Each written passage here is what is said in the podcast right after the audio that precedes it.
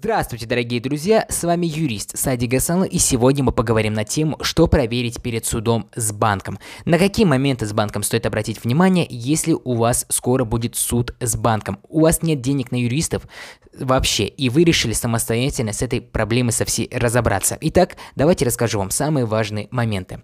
Первое. Вам нужно проверить наличие расширенной выписки. Что такое расширенная выписка? Расширенная выписка – это большая бумажка с кучей столбцов, где именно в арифметическом математическом виде видно, откуда какая сумма получилась и на основании какой формулы эта сумма получилась. То есть это не обычная маленькая бумажка, которую банки часто подсовывают вместо расширенной выписки. Это именно расширенная выписка. То есть должно быть четкое понимание, что откуда вообще пришло. Следующий момент. Посчитайте срок исковой давности. Если вы увидите, что с последнего платежа, который вы внесли, прошло уже более трех лет, то обязательно посчитайте срок исковой давности.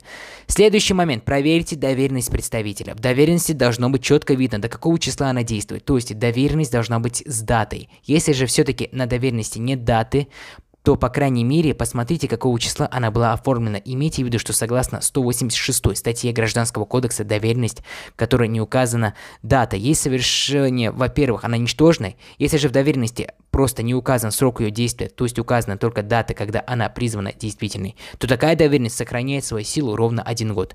Это тоже уже указано в части 1 статьи 186 Гражданского кодекса Российской Федерации.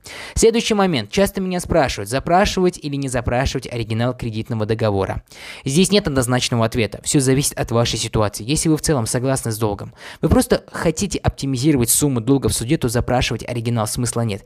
Если же все-таки вы видите, что ваша копия кредитного кредитного договора отличается от копии кредитного договора, который предоставил банк, то тогда стоит запросить оригинал. И, конечно же, если вы не брали кредит и кто-то на вас оформил кредит, тогда запрашивайте оригинал кредитного договора и почерковедческую экспертизу.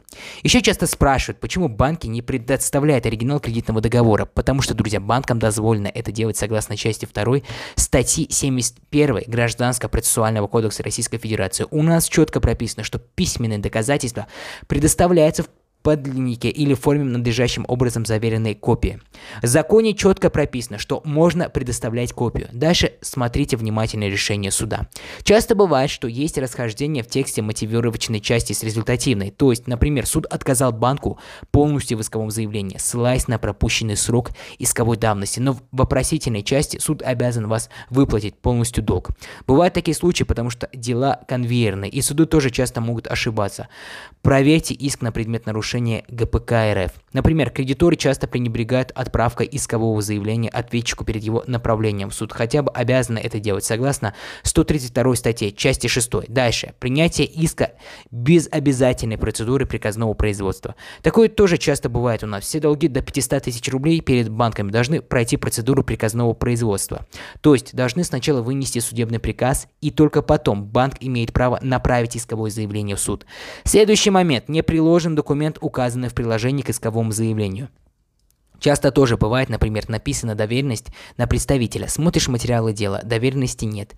Тоже эти моменты все проверяйте. Следующий момент. Отсутствуют документы, подтверждающие факт передачи перечисления денежных средств заемщику. Например, вы не видите, что банк предоставляет различные расходно-кассовые ордера в исковом заявлении. Нет вообще указания на счета, которые были открыты на ваше имя, на которые вам перевели кредит. Тоже можно за это зацепиться. По всем этому можно возражать.